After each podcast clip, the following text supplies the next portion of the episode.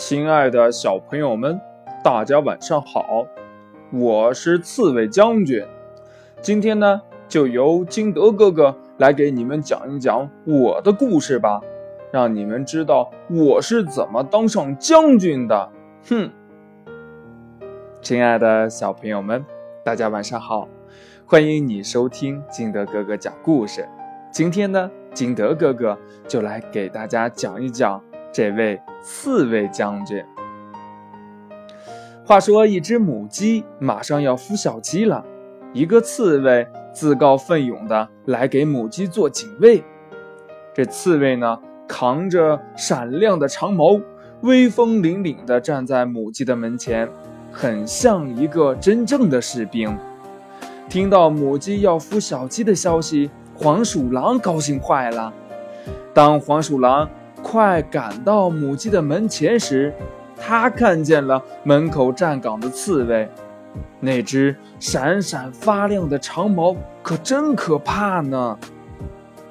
黄鼠狼气急败坏地在心里骂：“狗拿耗子，多管闲事！”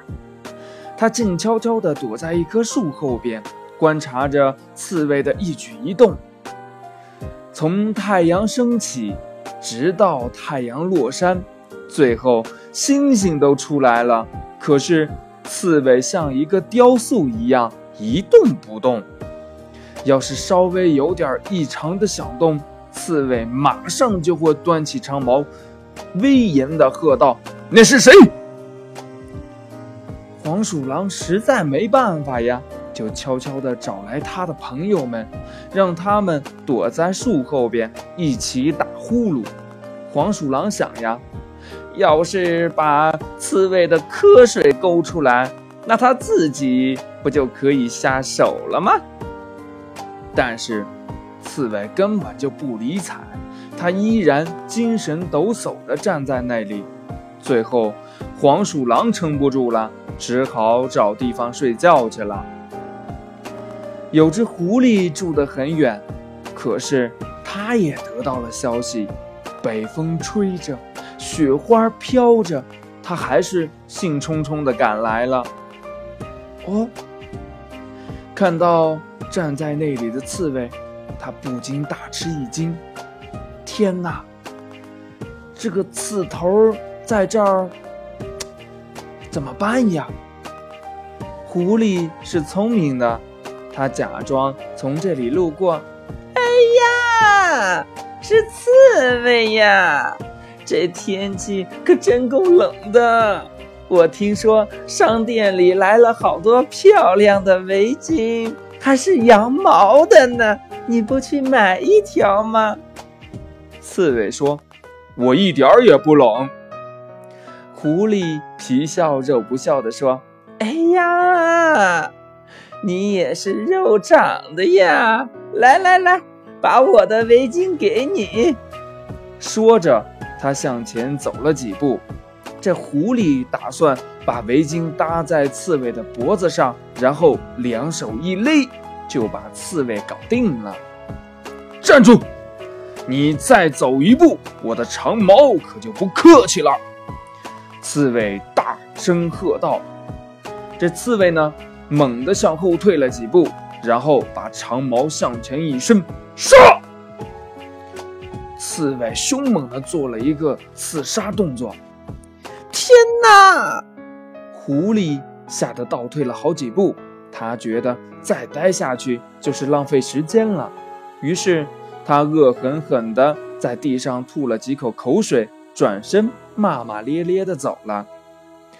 有一天呢，许多小动物们都来母鸡门前的空地上玩打仗的游戏。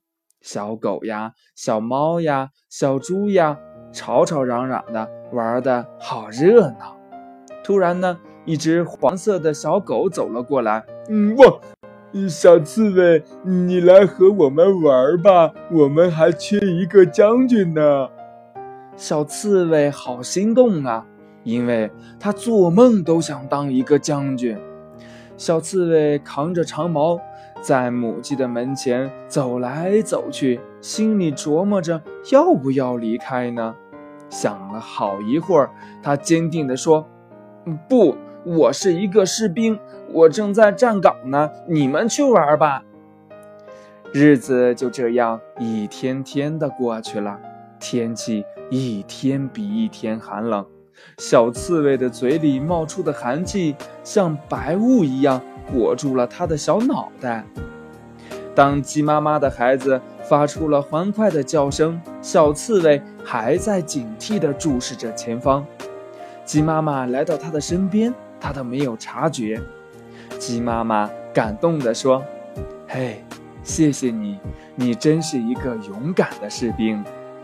小刺猬羞怯地说：“嗯，不，我还没打过仗呢。”鸡妈妈说：“外边发生的事情我都听见了，这比打仗更残酷啊！